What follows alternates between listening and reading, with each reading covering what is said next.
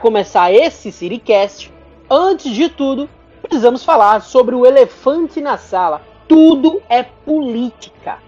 Não adianta bater perna, querer pagar de isentão e ficar em cima do muro. Existir, se expressar, fazer arte é sim um ato político.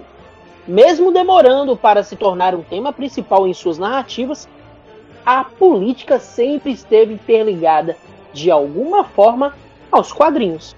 Algumas vezes de forma subjetiva, outras bem na cara de maneira escrachada. Mas só com o fim da Era de Bronze e o começo do período decadente da nona arte, que vimos os quadrinistas sem medo de levar seus trabalhos para o viés crítico e subversivo dentro de uma arte que por muito tempo foi considerada para crianças e por isso era vista como inferior. Vamos ao nosso Siricast desta semana?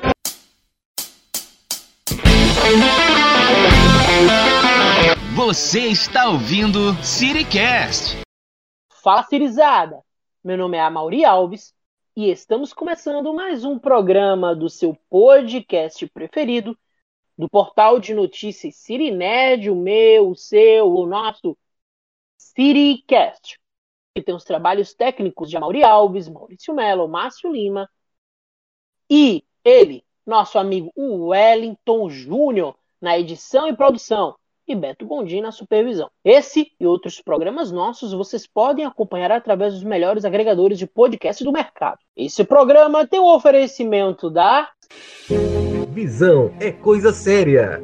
Nada de trocar o certo pelo duvidoso. Compre os seus óculos na melhor ótica de Paulista. Ótica Diniz. Rua Siqueira Campos, 532, Centro. Óculos completo a partir de 150 reais. Ótica Diniz Paulista, cuidando de você. Estamos aqui para debater o tema HQs e política. Então, deixa eu chamar o nosso time muito fera para esse embate hérculo. Vamos começar por ele, Beto Gondinha. Com você, Beto. Fala, Mauri. Fala, Cirizada. Tudo bem com vocês? Bom dia, boa tarde, boa noite. Pois é, eu confesso logo que eu não sou um exímio leitor de HQs e também não sou um grande conhecedor de política, mas é como a Mauri falou, né? Geralmente a política está envolta em tudo, então vamos lá debater um pouquinho sobre isso aí com a galera aí. Simbora. Nesse caso, eu já trago ele, Wellington. Wellington, tu não acha não que Beto tá meio isentão não, em cima do muro? Olá, galera do Siri Nerd e Beto. Sua existência é política. A gente viver é política. Tudo é política, meu caro. Deixando o Beto nesse banho de fogo, vamos embora com ele, Ronilson Araújo. Saudações, né? Tá, eu tô entrando num campo minado aí, né? Já tô com a minha bandeira para discutir a política. Vamos ver o que é que vai dar. Vamos em frente. Sendo aquela cor perigosa que eu não vou falar aqui, cuidado, viu? Sua bandeira a nossa bandeira jamais será vermelha. Eita, que hoje vai ter treta, viu? Vamos embora. A gente vai conhecer o discurso político de cada um dos amados Sirizeco. Ó, em meados dos anos 80, a indústria dos quadrinhos entrou em uma crise depois de tantos anos no seu auge. E foi só com a ascensão de Alan Moore e seus quadrinhos políticos é que nós saímos do ostracismo e praticamente da caverna. E essa arte, ela ganhou uma sobrevida, que perdura até os atuais dias. Quando vemos como ainda existem escritores e desenhistas, ilustradores que, além de cultuar, também tentam replicar o mestre britânico. Questões políticas sempre estiveram em volta de muita polêmica, pela percepção distorcida que o imaginário coletivo mantém o que de fato é política. Obras como Watchmen, Mouse e até mesmo Cavaleiro das Trevas definiram a era dos quadrinhos políticos em meados dos anos 80.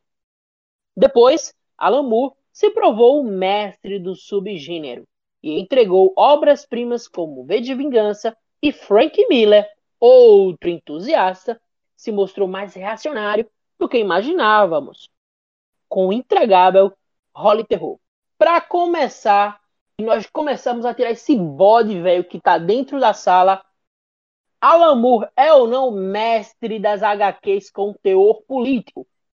Deixa eu trazer você, Ronilson Araújo. Alan Moore, sem dúvida, é, todo o trabalho dele tem um alto teor político, né? tanto no sentido crítico, seja a crítica direta ou de forma mais sutil. Né? Mas assim, V de Vingança assim, já começa na lapada, né? É uma grande obra política, tem é, grande influência com o clássico da ficção científica 1984 de George Orwell e é também uma releitura da própria situação do nazismo e aí retrata uma Inglaterra numa realidade paralela que ele consegue desenvolver essa trama com o foco no V, é, que é um terrorista, né? Que é um terrorista que abraça ideais, né? Que luta para libertar o povo de um governo é, totalitário e controlador. Um V de Vingança é uma obra, acredito, imortal. Né? Já se tornou imortal. Mas é, V de Vingança é início dos anos 80. E olha que depois Moore traz o Watchmen, que já é um outro trabalho assim sensacional. É, Liga Extraordinária, que rendeu aquele filme merda, mas não considerem aquele filme merda. Considere o quadrinho. O quadrinho é sensacional é, Liga Extraordinária. Mas a política aí já é mais sutil. A política está ali, mas de uma forma mais sutil. É, do Inferno também tem um trabalho sensacional né, sobre a Inglaterra vitoriana e trata também da questão política, é, ocultando é, os assassinatos em série, né, sugerindo ali que é, Jack Stripador tinha ligação, inclusive, com é, a família real britânica, né? A insinuação que tem no quadrinho do Inferno. Então, assim, as várias obras do Moore têm esse referencial político, sem dúvida. Bom, agora eu vou jogar um pouco de água no chope de um monte de galera aqui. Mas aqui no Brasil, nós temos uma obra chamada de O Doutrinador. Inclusive virou filme e depois virou série pela HBO. Só que eu não sei se vocês já leram a obra ou assistiram ao filme de O Doutrinador. Ele é altamente reacionário, é pró-direita até dizer chega. As pessoas não observaram bem ao assistir O Doutrinador que ele é uma versão estilizada de V de Vingança. Então deixa eu trazer tu, Wellington, para tu falar sobre essa percepção de O Doutrinador. Eu sei que obra é essa. Eu não, não li, não vi o filme, mas fiquei por dentro na época que saiu. Mas eu acho que é a questão que é a obra de. Acho que é Alamur, vou citar Alamur porque acho que é o que é mais comum. Que muita gente pega a obra dele não entende o mal do não ter interpretação de texto bom nas escolas. As pessoas não entendem, acham que a obra fala o que elas querem que ela fale. Um exemplo ótimo disso é Rochart, de Watchmen que ele é totalmente reacionário, se eu parar para pensar assim. Mas ele não tá ali para Alamo usar para levantar uma bandeira, ele tá ali para criticar o que ele é. Mas até quando chega a série, eu acho que é, foi genial o que fizeram na série agora, que é, ele é o símbolo da extrema direita, porque é realmente isso que ele é na, no, na HQ original. Mas não é uma Tipo, ah, esse aqui é o símbolo, vamos adorar ele. E o que acontece em um, em um doutrinador é isso.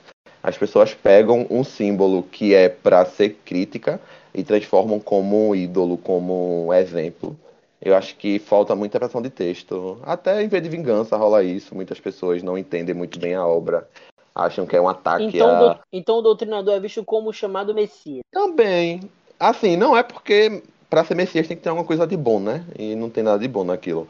Mas eu acho que eles se prendem nisso, de alguém interpreta de uma forma que acha que é aquela forma certa, não para para refletir tudo que está ao, ao, redor e acha que aquilo é sua verdade. E aí criam obras como esse, do treinador, que eu acho que vai ter o 2, né? Não sei. Se tiver, acho que vai ser pro Cotinha da direita que faz vaquinha na internet. Porque ninguém vai no cinema ver isso. Tá, então, já a gente trazendo o menino que nasceu lá em Boa Viagem, dos olhos azuis e loiro, é Beto Gondim. Ai, que gato! Beto, a gente tem uma outra obra que fala sobre a extrema-direita e que é o Juiz Dredd, né? Para quem sabe, o primeiro filme foi feito pelo. Foi de título O Juiz, que foi por Sylvester Stallone. E aí estão trabalhando numa série, numa possível série. Teve um outro filme que não deu certo, um remake. Mas eles estão trabalhando numa série, num conjunto de séries. E aí, o que esperar É o de remake Dredd? de. O remake de 2012. É com Cal Urban. É, Nossa, Eu acho Caô. melhor que o filme- primeiro, né? Aquele filme é muito louco, é muito bom. Recomendo muito, gente. Eu não vi não, esse não. Já avisei que vai dar merda isso. Não acredito, Beto. Eu tô fazendo a introdução dessa pra tu dizer que não filme com Caúba. Não acredito, não. Pede pra sair! Pede pra sair! Pede pra sair, senão você vai sair de baixo de porrada! 01 desistiu! 01 desistiu! Vai, vai. Meu Deus do céu. Eu já tava dizendo que tu era nascido em Boa Viagem, à beira-mar. Tá vendo tu errado? Dando informação errada aí. Louro de olhos azuis, vê? Então a gente vai chamar. É o galã do Sirinerd, o galã do Sirinerd. Então a gente vai ele. chamar. É porque. É porque podcast não tem o riso dele, pra ele ficar sorrindo, né? Aí estraga. É verdade, não dá pra ver o meu sorriso, né? Então deixa eu chamar Ronilson. Ronilson, Dredd é também uma dessas marcas da extrema-direita ou não? É, Dredd, assim, tem aquele trabalho do Simon Bisley, né? Que leva numas direções muito radicais. E com certeza aquilo é uma crítica da- dessa postura até fascista, né? Você tem um governo controlador, você tem é, um, um personagem que ele é ao mesmo tempo é, o juiz, o executor, né? Ele faz toda a parte da justiça e isso torna, deixa margem para tornar as coisas muito arbitrárias, né? E as pessoas, assim, veneram justamente como se aquilo ali fosse o, o, o bom e ideal, quando na verdade a obra está criticando ali, né? Está mostrando um futuro distópico, está mostrando que a, a sociedade é oprimida, né? Se você vê o filme lá do Karl Urban, é, é uma sociedade totalmente oprimida. E os governantes, eles têm como alívio, na verdade, né, a, a posição do, do Dredd e dos demais é, agentes da lei nessa trama, né? É, eu vejo um paralelo com Tropa de Elite, né? O nosso filme brasileiro, Tropa de Elite, que a polícia fica naquele limiar, né? Entre agir e transcender o seu papel enquanto polícia, né? E aí, quando transcende, é justamente essa postura mais fascista, né? E aí vive esse conflito, que é um, é um conflito muito rico no filme, em ambos, né? Tropa de Elite 1 e 2. Eu acho que Então os tem dois essas filmes. contradições, né? Mas é sério que tem gente que acha que, que isso é um exemplo a ser seguido em vez de ser uma crítica. E ainda Sim. bem que eu não conheço pessoas dessa, não. Justamente. Porque Tem, se tem você gente que acha, analisar, tem gente que acha que a Terra é plana. Tu acha que não vai ter gente que acha que isso é pra seguir. É é, verdade, é. não, e lembrem-se que, por De um, exemplo, viu? Eu tô achando que temos- Beto ficou meio nocauteado com essa, viu? Né? Tá que triste temos mesmo, a é série, triste. é, por- fugindo né, um pouquinho dos quadrinhos, lembre-se que temos uma série 24 horas, né? Jack Bauer, ele Sim. fica naquele limiar também, né? De, de, de se- ah, chegar ao extremo para conseguir cumprir sua missão. O charme, o charme dessas séries e filmes é exatamente quando o diretor sabe ficar nessa linha tênue e não. Tipo assim, claro que tudo Não- tem e não uma, tomar uma bandeira, né? Tudo tem uma posição, mas, tipo, pronto, Dredd mesmo. Eu acho um filme que realmente eu entendo as pessoas que abraçam, porque são idiotas, mas enfim, abraçam a coisa da extrema-direita. Mas é um filme que ele não toma postura, ele não toma postura. Ele, tipo, ao mesmo tempo que tem a galera totalmente matando, tem a galera que quer sobreviver e tem os. Eu acho que tem até uma cena que ele usa a droga, né? A droga especial lá que deixa a galera não sei Isso. como. Pra, tipo, totalmente Doidão. quebrando. Porque, tipo, se fosse um filme de, de, de extrema-direita, o policial nunca ia usar, porque ele nunca ia quebrar a honra dele na frente da tela das pessoas. E eu Isso. acho que, tipo, Dredd tem muito igual isso com Tropa de Elite também. Tu falou agora, eu nunca tinha parado pra pensar, mas é realmente isso. Tropa de Elite, eu acho que o, o, o primeiro não, o primeiro tá mais um filme de gênero. Mas o segundo eu acho que Padilha não toma postura, mesmo ele tendo tomado depois, a gente viu que Tropa de Elite acaba sendo a visão dele. Mas até, até o momento quando saiu dois, que eu lembro que foi o Huawei, tipo, foi o filme da década, eu acho, na época aqui no Brasil. até chegar a outros. Mas é exatamente isso, ele não toma postura, ele fica naquela linha tênue que você fica, não sei se esse cara tá criticando É, ou tá não. apoiando esse lado. É, Eu achei. Adorei o Nordeste, acho que eu, eu vou rever os, os três filmes por causa de tu. Bom, então, já que a gente continua com esse teor político, vamos para Watchmen, Mouse e o Cavaleiro das Trevas. Qual dessas HQs emblemáticas refletem bem o que aconteceu com a política americana nos anos 80?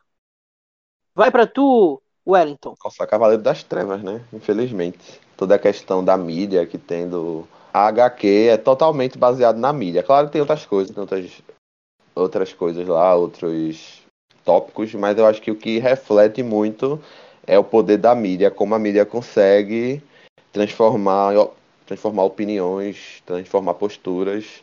Porque eu acho que a parte mais forte é é exatamente quando tem o, o trabalho que Frank Miller faz com como a mídia interferiu naquilo tudo. Frank Miller errou depois, errou, mas eu acho que ele foi muito, muito sagaz nessa situação. Mesmo, mesmo preferindo o ótimo, que eu acho que o ótimo tem mais leituras, porque querendo ou não, Cavaleiro das Trevas é uma coisa muito direta. Mas eu dou muito braço a torcer, porque é uma coisa que muito anos 80, quando a mídia tava criando força, se tornando o monstro que ela é agora. Pois é, a mídia escolhe até os políticos, né? Quanto mais Ela derruba políticos e ela também elege políticos. derruba e. É, exatamente. A, a no- a nossa história, a história brasileira, ela é repleta disso. Inclusive, estão querendo criar uma terceira via aí. A gente sabe muito bem, você ouvinte que está acompanhando esse podcast, independente do lado que você escolha. Mas a gente sabe muito bem que a política no ano que vem ela vai ser. É, deveria ser tratada, né? Deveria ser batalhada em o, o, o presidente Bolsonaro e o ex-presidente Lula. E Eu a, acho que a gente a- tem que pegar a droga de dread pro ano que vem, porque a gente vai precisar. Vai ser e, a punk, viu? terceira, e a terceira via, via de regra, ela está sendo bem trabalhada pela TV Globo, né? Você que gosta da TV Globo, isso é um fato, né? Ela tanto derrubou um, do, ela, ter- ela, ela interferiu nas eleições de ambos os lados e agora ela está provocando uma terceira via. Vamos ver no que vai dar. Mas já que a gente tratou sobre esse assunto, sobre o quarto poder, que também é política, Ronilson, o que foi que aconteceu com Frank Miller? Bem, Frank Miller acho que subiu a cabeça e é, assim, aquele Cavaleiro das Trevas 2, o que é aquilo? Que desastre, né? Que desastre. Mas assim, eu queria pontuar o Cavaleiro das Trevas 1, uma questão do lado, já que a gente está enxergando a política, né? É como o, o Superman, né? Que é, que é todo um ideal, né? É, ele tido como um personagem escoteiro, né? De, de querer fazer o bem, de querer fazer o certo. E aí ele vira joguete na mão de políticos para poder jogar o Superman contra o Batman, que é isso que gera o conflito.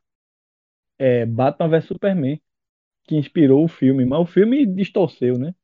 Não conseguiu é, enxergar pelo lado que Frank Miller trouxe na HQ. Esse joguete todinho pra botar ele joguete. contra e no final o nome da, das mães alivia Não, tudo. pelo amor de Deus. Mata. Não, ali no filme é vergonha. Ali ó, é vergonhoso.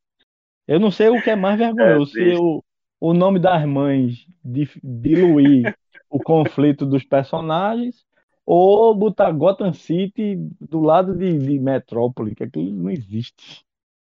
Como assim? Enfim. É, então, e assim, a na- Gotham City e Metrópole, Recife e Olinda? Fica o questionamento. É, região Sim, metropolitana de, de algum lugar, né? região É. metropolitana. Gotham City é região veja- metropolitana de metrópole. Como é que Batman consegue existir numa Gotham que é do lado de Metrópolis, que Superman com aquela audição dele. é, quando, quando o Gordon for subir o prédio para jogar o bate-sinal, para chamar o Batman, Superman já foi lá e já resolveu tudo, pô. Não tem sentido Gotham ser do lado de Metrópolis, não, pelo amor de Deus. É ridículo isso no, filme. Ridículo. Nos quadrinhos, pelo menos, dá aquela deixa ideia de, Deixa brabeza. no quadrinho dá a ideia de que Metrópole é meio que Nova York, fica no lado leste do, dos Estados Unidos, e é, Gotham é meio que Los Angeles fica do lado oeste dos Estados Unidos, daí Superman teria que voar não sei quantos quilômetros, aí não dava tempo. O Batman tinha que resolver as coisas, né? Mas se bota Gotham do lado de Metrópolis, é, é como se dissesse, ó, não existe Batman, não existe. Não existe, não tem sentido. Não, e ele demorou muito pra achar, né? Inclusive, é, quem era o, o Batman. Só veio descobrir depois que era o Bruce Wayne. Mas vamos lá, né? Não, pelo amor de Deus. Vamos fazer o seguinte, vamos fazer um take. Agora, ô Amaury, eu queria Oi. trazer uma colocação, já que a gente está falando de quadrinho, de política e quadrinhos. É, é preciso pontuar que, embora houve uma explosão é, e um amadurecimento também nas obras em quadrinhos nos anos 80, mas é preciso pontuar que tivemos no século XIX o autor brasileiro Ângelo Agostini, né, que fazia quadrinhos de política, cara, fazia críticas ferrenhas na época do Império, né? Foi um dos pioneiros da história da história em quadrinhos no mundo E foi um inteiro. cartunista negro, né? Isso, diga-se de passagem. e assim, é tanto que o, o nome do prêmio dedicado aos quadrinhos, que é brasileiro, se chama o Prêmio Ângelo Agostini, em homenagem a esse grande pioneiro, né? Quando o Ângelo Agostini fez quadrinhos, né, com naquela no formato que a gente entende como história em quadrinhos, é, os Estados Unidos só veio fazer depois o que os Estados Unidos considera como o primeiro, o primeiro quadrinho, que é The Yellow Kid, o Menino Amarelo. Os Estados Unidos ignorou aí a contribuição do Ângelo Agostini, então é preciso pontuar isso aí. Até Outra hoje, Santos Dumont não criou o avião. É, pra, na visão É, nos Estados Unidos é tudo é uma leitura é. política, né? É também uma É, leitura Pra política, eles, né? De eles, querer eles, ignorar eles são o resto do mundo. pernambucanos, pô. É, tudo é o melhor lá.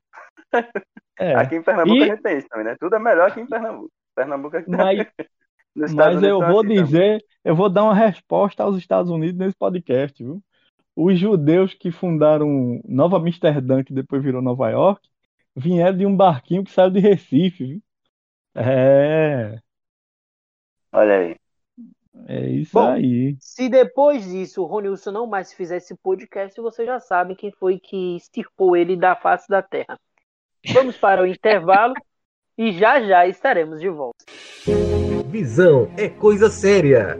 Nada de trocar o certo pelo duvidoso. Compre os seus óculos na melhor ótica de Paulista. Ótica Diniz. Rua Siqueira Campos, 532, Centro. Óculos completo a partir de 150 reais. Ótica Diniz Paulista, cuidando de você. Voltamos e o tema é HQs e política. Bom, Peto, agora a bomba está no seu colo. Você acha que existe política nos atuais quadrinhos? Sim. Depois dessa resposta, vamos agora continuar com ela. Vamos continuar com o Rapaz, desenvolvimento foi de uma dela. profundidade. Curto e grosso. Vai, Wellington. O que é que tu acha sobre o assunto? Eu não gosto de Beto. Tô brincando. Não sei se tô brincando. Ei, mas rapaz, pera aí. Que política é essa aí? Tá errada essa política aí. Gente, meu direito de não gostar de você é uma política. Sim, Tá bora bom. lá. Eu acho que, assim, depois que rolou aquela explosão dos anos 80, que meio que virou moda, eu acho que. Não, eu não vou dizer que saturou, porque tem coisas boas que aparecem numa situação. Mas muitas coisas boas também tem o, o dobro de coisas ruins. Aí eu acho que a questão atual, eu não, eu não acompanho muito os, os quadrinhos atuais, assim. Eu vejo uma coisa ou outra, vejo por alto. Já acompanho quando era mais novo, agora não acompanho muito não. Mas eu percebo que ainda é forte essa questão e tem também a questão dos quadrinhos baseados em obras de autores de- do Oriente Médio. Persépolis, Palestine. Eu acho que esses são, são mais fortes agora no momento. Porque muitos autores, por mais que tentem botar uma questão política em Marvel, DC e outras editoras, se bem que são as duas são as maiores, né? Mas enfim. Eu acho que o que tá forte mesmo a questão de quadrinhos e políticas atualmente são esses quadrinhos mais independentes, entre aspas. É, porque esses maiores, como tu falasse aí, eles pontuam algumas coisas às vezes, né? Porque, tipo, o- os X-Men, que ainda tem até hoje, eles têm uma questão política de, de, de classe de minoria, vamos dizer assim, né? Que são os mutantes, a perseguição dos mutantes e tal. Então, aí, Sim. como a gente já falou, a política existe sempre, em tudo, né? Então, se, É. se tem quadrinhos hoje em dia, tem política ali envolvida. É, Mesmo que porque é uma coisa, esses, é. esses grandes autores é uma coisa mais subjetiva. Não é uma, tipo assim, claro, tem Isso, um, eles, eles não querem se, se indispor com nenhum lado, vamos dizer assim, né? Eles tentam, né? Ficar. É. Mas às vezes E até acontece que, que, assim, eles se posicionam já mesmo, é. querendo puxar aqui, desculpa roubar esse lugar de Amauri, de host, mas já querendo puxar, acho que a questão política também está muito nas escolhas dos, das editoras, como teve agora o recente caso do Superman bissexual filho, E teve a briga aqui no- que não faz o menor sentido a- pra mim, essa polêmica. que Mas teve a briga aqui no vôlei. Querendo não, isso é uma questão política. Você tem posições, você Ah, quer mostrar pessoas que eram marginalizadas antigamente e agora tem o direito de aparecer em histórias como qualquer outras pessoas têm. Eu acho que isso também é uma questão política muito forte do momento. Afinal de contas, as pessoas elas precisam também ser vistas, né? Naquela obra, naquele quadrinho, naquele filme, naquela série. Então, a inclusão, a chamada representatividade, é uma viagem sem volta. Só é você observar o que a Chloe Zhao e o Kevin Feige fizeram com os Eternos. Para quem já assistiu Eternos sabe que é apresentado o primeiro casal gay, é observado o primeiro beijo entre iguais. A gente também observa as minorias, não só no lado do gênero, mas a gente também tem pessoas que são é, asiáticas, Deficiente auditiva, né? é, deficiente auditivo, pessoas que têm um- uma doen- doenças crônicas e degenerativas. Então, assim, as pessoas, eu, você, somos diferentes dentro das nossas diferenças, somos iguais dentro das nossas igualdades. Todos precisam ser é, respeitados. E, o- e o quadrinho, a extensão do quadrinho da DC Comics, em que apresenta o, o Superman, o filho, na verdade é o filho do Superman bissexual, eu acho inclusivo. Eu acho que quem, quem a- adquire esse quadrinho, observa e se vê ali representado, é muito importante, é muito interessante. Agora, Tem uma coisa Marmanjo- também que tem que rolar. é, a gente também não pode, assim, eu concordo, tem que ter representatividade, mas eu acho que a questão também é não ser uma visão de fora contando aquelas histórias. Tipo, tem que ser uma pessoa gay contando histórias gays, tem que ser uma pessoa preta contando histórias de pessoas Ah, pretas.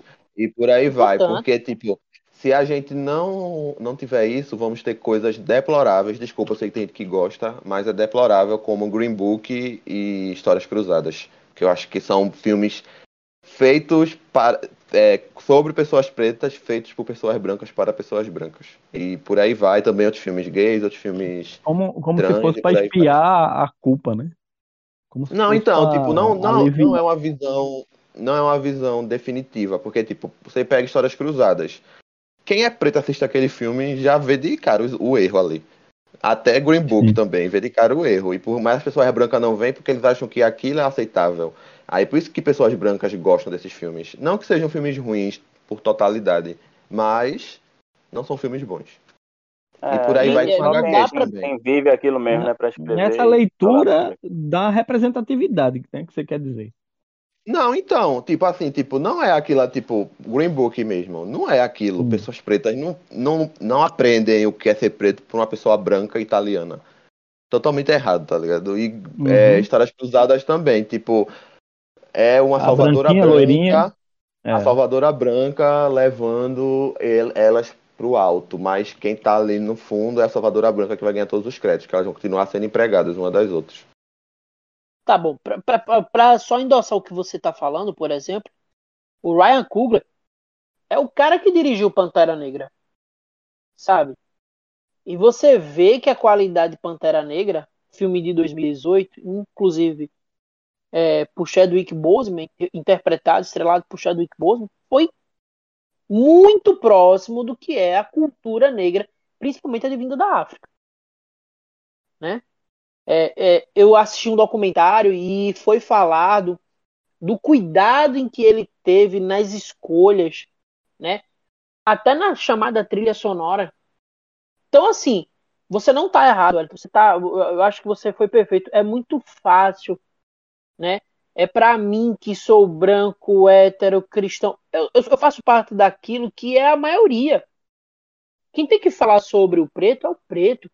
E se esse espaço ele tem que ser dado, sabe? A gente tem que parar com essa ideia de idiosincrasia, de a gente trazer à existência coisas que eu não posso estar tá me metendo. Eu, como um, um homem branco, eu posso ser antirracista. Mas quem realmente viveu na pele o racismo é o negro. Foi o cara que foi escravizado por séculos. É o cara que realmente é, teve a, a, a sua árvore genética totalmente destruída, modificada. Foi arrastado. Ninguém pegou, como, como o Fábio Porchat gosta de falar, ninguém pegou um, um navio do tipo CVC e veio aqui parar no país, não. A gente tem que parar com essa idiotice. A galera saiu de lá sequestrada, entendeu? A galera saiu de lá É, sequestrada, força, foi estuprada. é, é a empatia, né? É tentar se colocar no lugar da outra pessoa, mas realmente passar por aquilo, assim, como, como pessoa branca, um hétero branco, não dá pra, pra passar pelo que as, o que as mulheres passam, né? O que os gays passavam, que passam ainda, né? Não, e, o- e E o a gente preconceito que melhorou, tá ali melhorou um nas pouquinho. pequenas coisas, mas- no dia, todo dia. O preconceito, né, para as pessoas que sofrem preconceito é um todo dia, todo dia Exatamente. sofre preconceito de alguma forma. Olha, Mas não assim, é, voltando à não é questão preciso a da gente ir HQ, muito, não é preciso a gente ir muito longe. Só para concluir a ideia, teve uma marca aí muito importante de, de joalheria que impediu uma delegada de polícia de frequentar a loja porque ela era negra. Então, assim, É para você que está ouvindo esse podcast, racismo não acabou. Tire isso da sua cabeça pequena. Ele só tá embaixo do O tapete. racismo é, é- é- ele só assumiu outras formas, outras modalidades, mas ele existe e está ali presente. Eu falo do racismo, mas eu falo da homofobia, eu falo do da xenofobia, né? A gente é nordestino, a gente sabe o quanto é que a gente sofre quando a gente vai ao sul do país, né? Isso. Isso. né? A gente não precisa falar do, do oriental, a, a- falar sobre as diferenças entre Coreia do Norte, Coreia do Sul, China, Japão. Não preciso sair do Recife para saber que É. existe xenofobia dentro do nosso próprio país. Né, Isso é uma Isso. pena. Principalmente em período de eleição, o que a gente mais via era discurso de ódio, porque nós escolhemos um, um presidente A e às vezes o cara votou no mesmo presidente do cara lá do Sul e mesmo assim a xenofobia rolava solta. Veja que idiotice. Mas continue. é, me desculpe desabafar, mas prossiga, Wellington. Não, mas assim, a questão é isso que eu tava falando. Tipo, temos que ter nas HQs, tanto nos filmes, mas principalmente na HQs, que é o assunto daqui que tá tendo, pessoas, minorias, contando histórias de minorias. Porque, pronto, o exemplo de é, Persépolis, Palestine, até Maus, porque Maus é um judeu contando a história dos judeus, tudinho. Eu acho que é importante, porque, querendo ou não, é uma visão mais rica, uma visão mais real, porque alguns, não todos, mas algumas histórias dessas HQs agora, algumas que só querem pegar o queerbait. Quem não sabe queerbait é a mesma coisa de bait é isca, queerbait é tipo as pessoas tipo pegar uma coisinha gay pra chamar pessoas gays como se aquilo fosse o supra-sumo, mas não é. Porque tem muita HQ que usa o, o queerbait pra chamar atenção e não é lá essas coisas todas e são feitos por pessoas héteras que só querem chamar referen as Surfar na onda. Surfar na onda. isso, surfar na onda. Não é uma coisa tipo, vamos debater isso aqui, levar a sério e seguir. Aí eu acho que é muito, é muito essencial isso, ter pessoas, minorias, contando histórias sobre minorias. Mas enfim, Wellington, eu queria complementar o que você está dizendo, porque também tem um referencial que eu acho importante, que é a Miss Marvel, né? A personagem Kamala Khan, que está se destacando justamente porque é uma jovem muçulmana hum, é e a ótimo. roteirista é muçulmana. Pois é. Ela está trazendo a realidade dela para as páginas da, do quadrinho, né? E, e, assim, tenho muita expectativa que vai vir o ano que vem a série filme. né, da Miss, da Miss Marvel vai ter um filme com a- as várias personagens, né, do mundo de Miss Marvel. Então, assim, bem promissor. E, assim, aproveitando, é, Só não lembrando que com, o, com o Wellington, viu? Para assistir nada da Marvel, mas continue. Não, dependendo, se for uma coisa de uma hora, eu assisto. que não vai ser, né? Mas tudo bem. Agora, É o episódio, é- né? Já que é uma série, vai ser uma hora o episódio, tu assiste. Oi? Tô dizendo, é uma série, né? Vai ser uma hora por episódio, né? Aí tu vai assistir. Não, É, assim, eu não, eu não vou assistir fielmente. Eu vou assistir um capítulo aqui, outro ali, por aí vai. É importante lembrar do. Vocês falaram aí do filme Pantera Negra, né? Mas Pantera Negra nos quadrinhos, ele antecipa muitas questões, muitas discussões sobre a questão do, de, de raça, né? A questão do afrofuturismo, né? Quando afrofuturismo é uma moda que veio nos anos 90 para cá, e o Pantera Negra trouxe a ideia de afrofuturismo nos anos 60, nos quadrinhos do Quarteto Fantástico, que é a produção do, do Stan Lee com Jack Kirby, né? E, inclusive, Stan Lee, quando criou o Pantera Negra, criou meses antes de surgir o partido político dos Panteras Negras nos Estados Unidos, indicando que o Partido dos Panteras Negras deve ter se inspirado nos quadrinhos da Marvel do Pantera Negra. né? Ainda tem esse lance aí. Bom, o melhor quadrinho político pra você, Ronilson?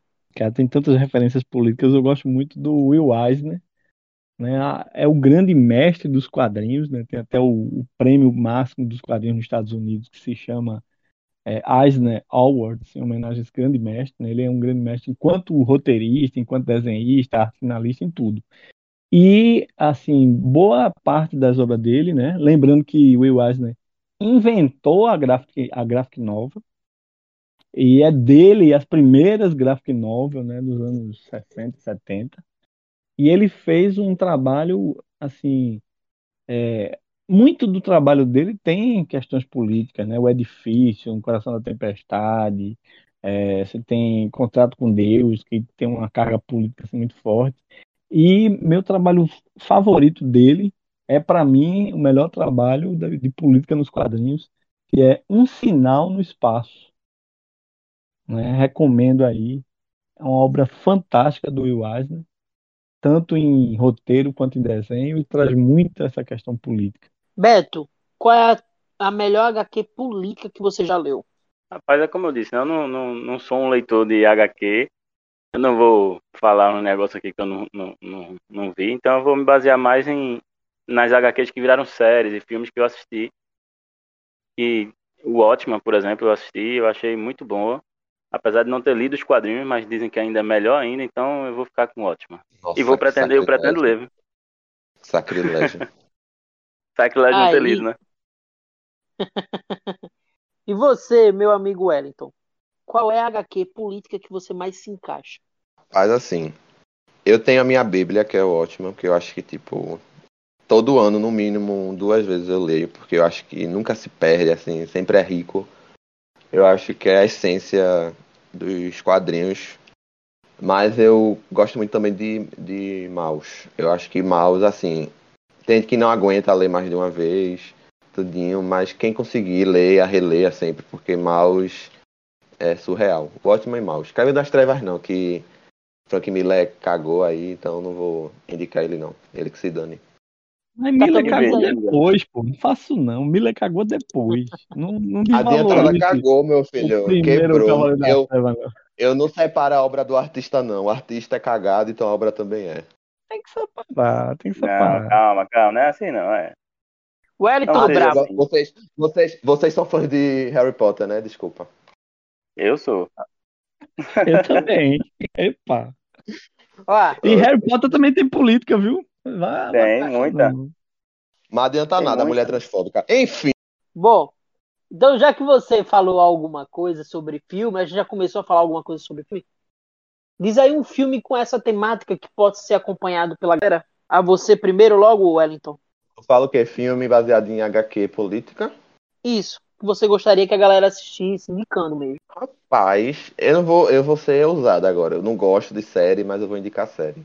Eu recomendo muito essa série que fizeram em 2019 de Watchmen, que eu acho que eu não gosto de continuação, sou muito chato pra continuação, mas eu acho que foi uma das continuações mais geniais que eu vi nas, na história, assim. Eu acho que eles souberam respeitar a HQ e levar além. Recomendo muito. Quem não assistiu, leia HQ e depois veja a série. Tem poucos capítulos, tem 10, eu acho. Você dá para assistir, você assiste quando você lê HQ, você assiste na tacada só. Já que ele passou a fita para Beto Gondim, né? Tomar vergonha na cara e ler HQ. Qual é outra, outro filme ou outra série com essa ideia de HQ política e que foi adaptada aos cinemas ou às telinhas que você indica para que a galera possa assistir, Beto? Espera que eu tô pensando. Não, é, no caso eu já falei aqui, inclusive, é o, o V de Vingança. O V de Vingança é um filme que eu assisti só o filme, também não li os quadrinhos, mas eu achei muito bom o, o filme, inclusive. Apesar de estar de, de tá sabendo agora que a galera, que tem gente que não entende bem né, o filme, que pra mim, mas eu indico, V de Vingança. Quem não assistiu ainda, pode assistir. Entenda, e você? e você, Ronilson? Diz aí para ir um filme ou uma série que você indica pra galera. Olha, eu vou tomar liberdade de indicar dois, porque eu me sinto na obrigação. São duas obras fantásticas nos quadrinhos e que tiveram grandes versões, é, adaptações para o cinema, que é Akira, de Katsuhiro Otomo, um mangá japonês, fantástico mangá. O próprio Katsuhiro fez a animação. Infelizmente, a animação é inferior aos quadrinhos, né? Recomendo mais os quadrinhos. Mas a animação ficou incrível e, e impressionante que já em tempos de computador, né, efeitos digitais, é, Akira foi todo feito à mão e todo pintado à mão. Impressionante o trabalho do Katsuhiro. E a outra obra é Persepolis, né? O próprio Eton já citou. Persepolis é incrível, é incrível como o quadrinho e a animação que a autora fez, Marjane Satrapi, ela fez o quadrinho e foi a diretora do filme, né, a animação, e a animação foi indicada ao Oscar de melhor animação. Ficou sensacional, recomendo demais as duas obras. Estamos no finalzinho do nosso programa e por hora, a você ouvinte, receba o nosso abraço virtual e o abraço virtual de toda a nossa equipe técnica. De vocês que amam esse podcast, o Siricast, o podcast do portal de notícias Sirinerd, que tem os trabalhos técnicos de Amaury Alves, Maurício Melo, Márcio Lima, Wellington Júnior na edição e produção e Beto Bundim na supervisão. Minha equipe muito fera, se despeçam. Vou me despedir aqui primeiro, pedindo desculpa aí pelo, pela minha falta de, de leitura ao Wellington aí, principalmente porque eu ainda não li os quadrinhos que ele tanto Faço gosta não, aí, né? Mas eu vou ler, vou ler. Tá na minha lista. É uma promessa. Se não esse, esse ano não é mais não, mas ano que vem eu leio.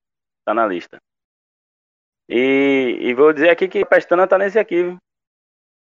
Pestana, quem não viu lá na Bienal com o Ronilson, falando sobre aqui, sobre o HQ política também. Deu show lá. E ele podia muito bem estar aqui nesse podcast. A gente tem que chamar ele para participar desse podcast. Pestana, venha-se embora. Valeu, gente. Até a próxima aí para vocês. Um abraço.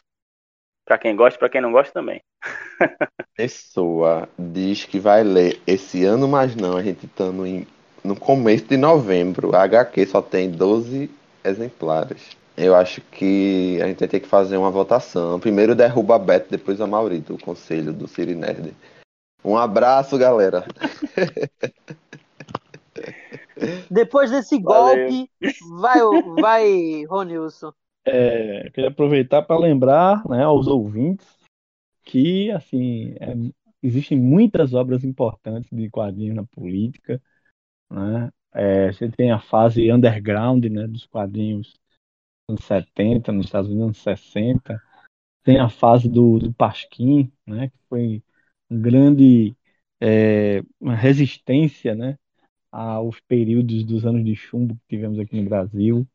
Né? Então, assim, é, a pano para mangas caberia vários é, podcasts né, para discutir é, política nos quadrinhos. Mas, assim, quero agradecer né, a vocês ouvintes, aos amigos aqui do Siricast, é, e dizer que é, acompanhem sempre né, nosso podcast e siga essas obras que a gente está referenciando aqui, viu? São grandes trabalhos. Este foi mais um Siricast. Para maiores informações, acompanhe as nossas redes sociais através do Twitter, do Facebook, do Instagram, do YouTube e, obviamente, em nosso site www.sirinerd.com.br. Fique com Deus e esse é o seu podcast. Não esqueça. Tchau, pessoal. Visão é coisa séria. Nada de trocar o certo pelo duvidoso.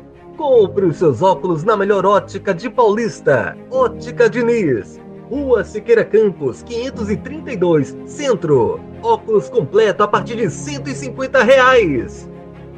Ótica Diniz Paulista, cuidando de você.